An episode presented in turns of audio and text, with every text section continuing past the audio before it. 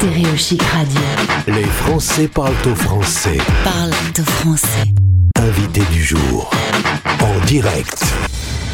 Correspondant en Équateur, nous avons déjà eu l'occasion d'échanger plusieurs fois avec euh, William. William Wadou, je vais dire euh, ton nom aujourd'hui William, puisque euh, on va parler d'un livre que tu as écrit, ce sera plus facile pour te retrouver sur Amazon, par exemple, Wadou, W-A-D-O-U-X. Bonjour William.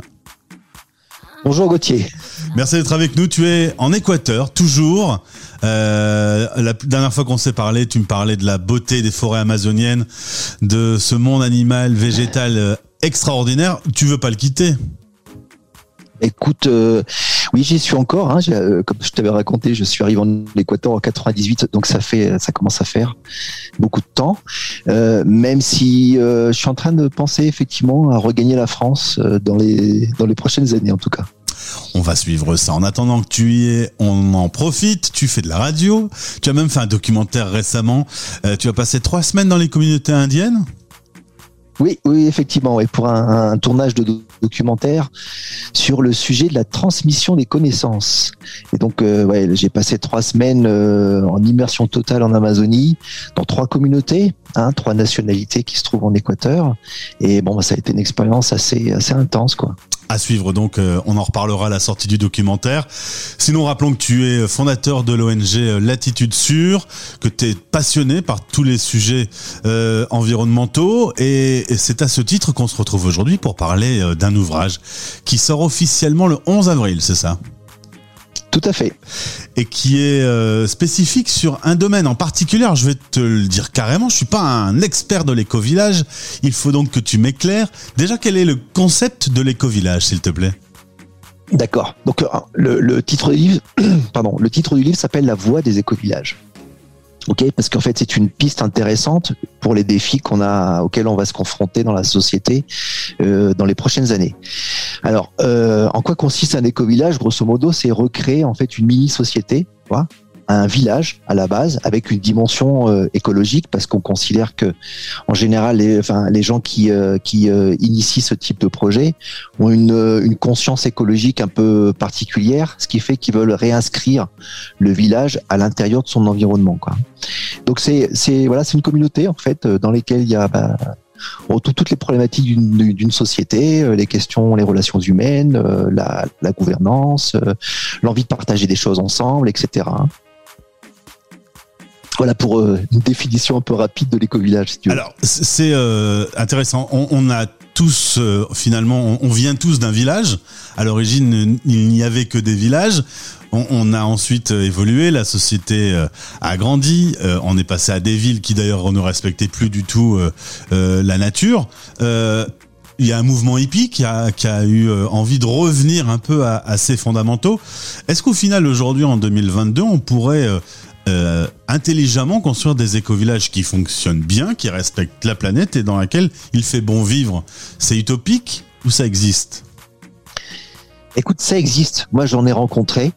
Euh, je pourrais te citer des exemples comme par exemple Sainte-Camel euh, au sud de Toulouse, hein, qui est un éco-village intéressant. Donc il y a des initiatives qui marchent. Certes, le défi est très grand, c'est pas facile. Hein. On est tous issus d'une société où euh, on vit malheureusement avec euh, plein d'inégalités, euh, plein de, enfin beaucoup de conflits liés à la à la question du pouvoir, de l'argent, etc. Donc c'est sûr que s'extraire de ça et construire une nouvelle proposition comme un éco-village n'est pas si simple. Donc on retrouve là les mêmes défis, même si les gens tentent évidemment de changer de paradigme, de, de recréer une façon de se relationner avec les avec les autres. Donc euh, voilà, donc c'est intéressant, c'est un défi intéressant. Ce n'est pas utopique, ça marche, mais c'est difficile. On dit souvent, par exemple, à Paris, euh, ah ben mon quartier c'est comme un petit village. Est-ce que finalement euh, on, peut arriver à fonctionner mieux quand on est moins nombreux autour du centre, du point central du village? Bah, c'est forcément plus facile. T'imagines, enfin, euh, on peut pas s'investir dans des relations avec euh, avec les autres euh, au-delà d'un certain nombre de personnes. C'est impossible que tu connaisses les gens suffisamment pour pouvoir euh, avoir de vrais échanges intimes, de complicité, des, des, échanges où tu peux t'exprimer clairement sans risque de te faire euh, critiquer par les autres. Donc euh, tu as une dimension critique en fait en quelque sorte. Et le village, si tu veux, l'idée c'est d'avoir un petit groupe de personnes qui apprennent à se connaître, qui apprennent à se à s'utiliser un peu comme des miroirs en quelque sorte, tu vois, c'est-à-dire que l'autre te renvoie un petit peu les problèmes que tu as et si tu es dans une dans une démarche de développement personnel, disons, euh, ça va t'aider à grandir et à grandir ensemble en fait. Hier j'avais plus, là... de, hier plus de crème fraîche, je me suis tourné vers ma voisine, je lui rendrai son pot cette semaine ou je lui donnerai un autre truc en échange. Mais ça c'est déjà l'esprit un peu de village, c'est qu'on on se connaît, donc on peut, euh, il peut y avoir une solidarité qui se crée chose qui est plus possible quand euh, on, est dans un grand univers, un grand ensemble. On sait à, à, quel moment, justement, tu me parlais de taille critique, on sait à quel moment euh, une communauté atteint sa taille critique pour bien fonctionner ensemble? Mais écoute, il y a, ouais, il y a des études sociologiques hein, qui tentent de donner une idée en fait du nombre de personnes qu'on peut euh, qu'on peut côtoyer avec un certain degré en fait de connaissance.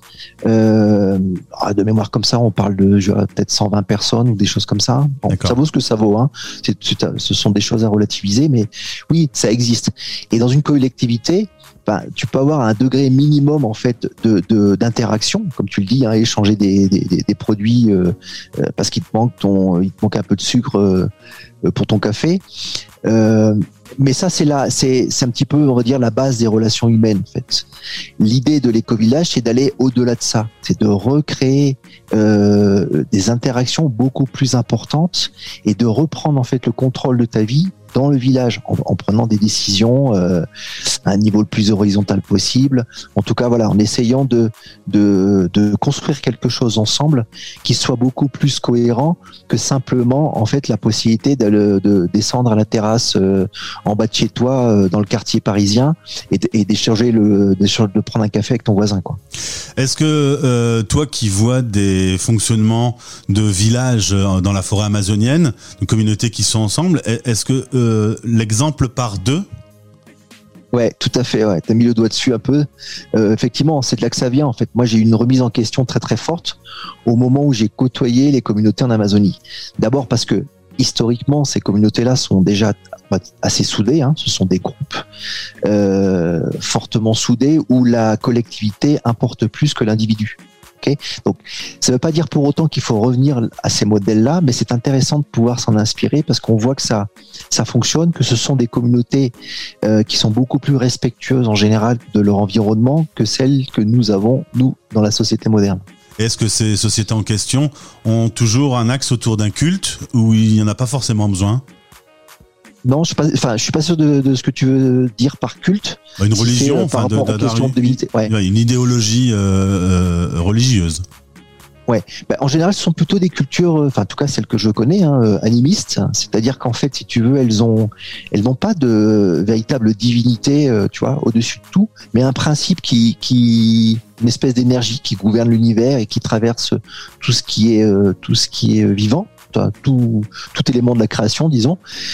Et, euh, c'est ça plutôt en général avec lequel euh, cette, euh, cette espèce d'énergie avec laquelle ils échangent en fait à travers différents processus de connaissances spirituelles. Mais c'est pas vraiment on peut pas dire c'est une religion. Est-ce que ces villages que tu as pu voir, est-ce qu'il y a quand même de la violence? Est-ce qu'il y a quand même des choses qu'on retrouve dans nos schémas, dans nos villes, qui n'existent pas du tout dans le leur? Bien sûr, tout ça, faut pas, faut pas faire preuve de naïveté hein, concernant ces initiatives-là. Il y a forcément des, euh, des conflits euh, entre les gens, euh, mais ce qui est intéressant, c'est qu'il y a une volonté malgré tout de dépasser ces conflits-là, de les transformer en quelque chose de plus constructif. Okay mais il arrive évidemment que dans tous ces, dans tous, dans tous ces projets, il y a des gens qui se séparent pour des conflits d'intérêts, pour des divergences de points de vue, etc. C'est tout à fait normal. On estime qu'il y a à peu près 2000 éco-villages en France. Euh, le chiffre, n'est pas extrêmement précis, mais voilà, ça va des hippies qui fument des pétards à des bobos qui ont envie euh, de rassembler leurs épluchures de pommes de terre. Euh, dans tous les cas, c'est une bonne initiative. Bah, pour moi, c'est vraiment un, laboratoire à ciel ouvert.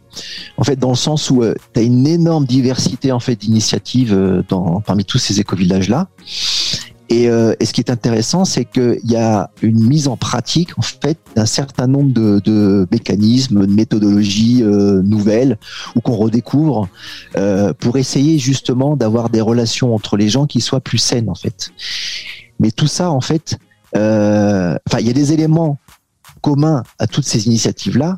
Mais ce qui est vraiment intéressant effectivement, c'est de pouvoir voir comment chacun l'applique et, euh, et, en tire des leçons pour que éventuellement ça puisse servir à d'autres éco-villages. Donc oui, c'est hyper intéressant, en tout cas par rapport à tout ce qui est euh, toutes les questions de la société moderne concernant le changement climatique, euh, l'adaptation nécessaire, les histoires de transition, etc. Donc on peut y puiser énormément de sources d'inspiration. Et William, pour terminer, dans la voie des éco-villages, le livre que tu viens de sortir, euh, il y a des exercices pratiques aussi, si on se dit que ça pourrait être une bonne idée. Euh, c'est un, un guide au-delà d'un livre?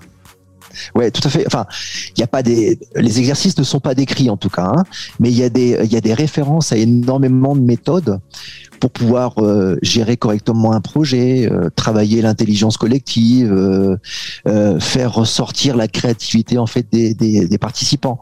Donc ça va même presque au-delà juste du thème des éco-villages, mais en fait il y a beaucoup d'inspiration, y compris pour les entreprises, lorsqu'elles ont une dimension un peu plus collective et, euh, et éthique, disons. Ça s'appelle La Voix des éco-villages aux éditions Terran. Ça sort le 11 avril. C'est William Wadou, W-A-D-O-U-X, notre invité. Au plaisir de te retrouver, peut-être en France la prochaine fois. Oui, avec plaisir. Je pense que de toute façon, je vais faire un saut en France au mois de mai, histoire de, apparemment, de signer quelques, quelques bouquins. Donc, euh, écoute, avec plaisir, quoi. Merci. À bientôt. Salut. À bientôt, Gauthier. Ciao, ciao. Stéréo Chic, la radio des Français dans le monde.